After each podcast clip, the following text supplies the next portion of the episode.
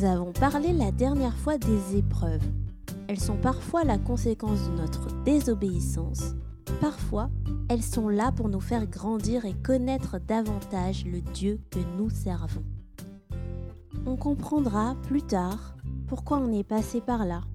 Mais sur le moment, il nous faudra simplement faire confiance en Dieu, sachant qu'il sait parfaitement ce qu'il fait.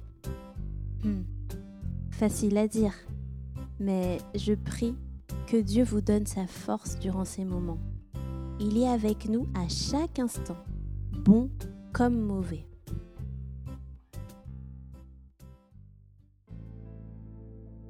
Vous savez, quand Jésus était sur terre, il a prévenu ses disciples que tout ne serait pas facile. Voici quelques paroles qui ne sont pas faciles à entendre, je vous préviens, mais que Jésus a dit à ses disciples pour les prévenir. Dans l'évangile de Jean, au chapitre 15, à partir du verset 18, nous lisons Le monde vous déteste, mais vous devez le savoir, il m'a détesté avant vous. Vous n'appartenez pas au monde, sinon le monde vous aimerait parce que vous seriez à lui. Mais je vous ai choisi et tiré du monde et vous n'appartenez pas au monde. C'est pourquoi le monde vous déteste. Souvenez-vous de ce que je vous ai dit.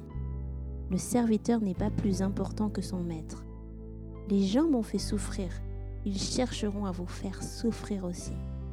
Ils n'ont pas obéi à mes paroles, ils n'obéiront pas non plus aux vôtres.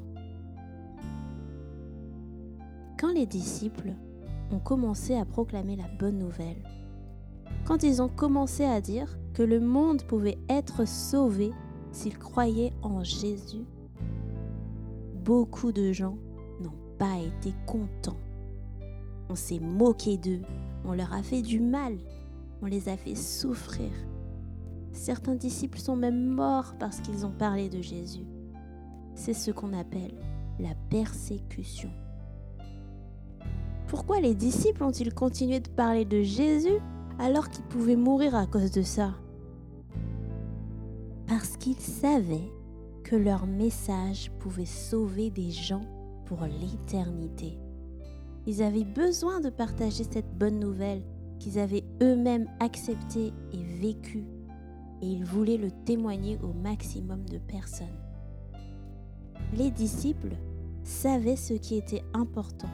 Ils avaient les regards fixés sur les choses éternelles c'est-à-dire qu'ils ne pensaient pas qu'aux persécutions qu'ils auraient sur terre, mais ils savaient que leur vie éternelle valait bien plus que ce qu'ils vivaient, même si c'était très difficile. L'apôtre Paul avait écrit dans 2 Corinthiens 4, versets 16 à 18, C'est pourquoi nous ne sommes pas découragés, et même si notre corps s'use petit à petit, ce qui est au fond de nous devient chaque jour nouveau.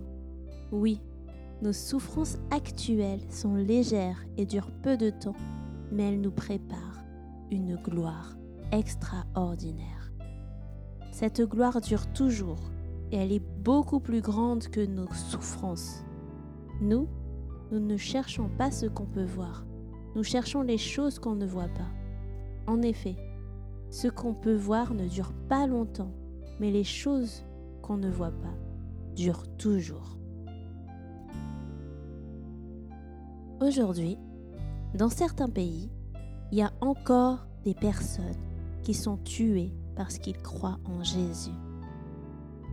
Mais la persécution peut parfois être moins grande et touche souvent, dans une moindre mesure, la vie quotidienne de tous les chrétiens. Parfois, on se moque de nous parce que nous croyons en un Dieu que le monde ne voit pas avec les yeux. Parfois, nous ne faisons pas comme tout le monde. Nous ne pensons pas comme tout le monde, alors que tout le monde a l'air de trouver ces choses normales, parce qu'on les voit à la télé ou parce que tout le monde le fait. Mais nous, ce n'est pas une autre personne, ni même la télé, qui nous dit ce que nous devons faire ou penser. Vous souvenez-vous du premier épisode de ce podcast. Ah oui, c'est il y a longtemps. nous y avons vu que notre référence, là où nous pouvons trouver la vérité, c'est la Bible. Nous y lisons que certaines choses ne plaisent pas à Dieu, alors nous ne voulons pas les faire. Et le monde peut nous voir alors comme des gens bizarres, et parfois on peut même nous accuser de faire le mal, alors que nous ne faisons qu'obéir à ce que Dieu nous demande. Connaissez-vous l'histoire de Shadrach, Meshach et Abednego dans le livre de Daniel? À l'époque, le roi Nebuchadnezzar avait fait une grande statue de lui et a demandé à tout le monde de se prosterner devant elle, d'adorer la statue dès que la musique retentirait. Pour le monde, ça devenait peut-être normal de se prosterner devant la statue. Mais pour Shadrach, Meshach et Abednego, c'était impossible car ils ne voulaient pas désobéir à ce que Dieu avait demandé. Et à cause de cela, ils ont été jetés dans le feu mais Dieu les a protégés et a empêché les flammes de les toucher. Ils sont sortis vivants d'une fournaise qui était chauffée encore plus que d'habitude. Pas une seule blessure. Leurs cheveux et leurs vêtements n'avaient même pas brûlé. Dieu était vraiment là, avec eux, dans le feu, dans cette épreuve, au milieu de la persécution. Nous allons prier.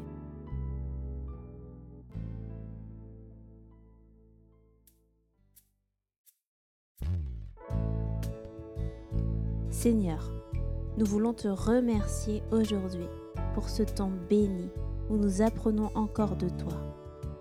Merci de nous rappeler la réalité de la persécution dans notre vie de tous les jours, mais aussi dans certains pays où c'est vraiment très difficile.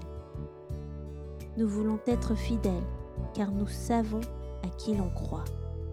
Au Dieu Tout-Puissant qui a le pouvoir de nous délivrer de nos péchés et qui a préparé une place pour nous dans le ciel. Au nom de Jésus. Amen.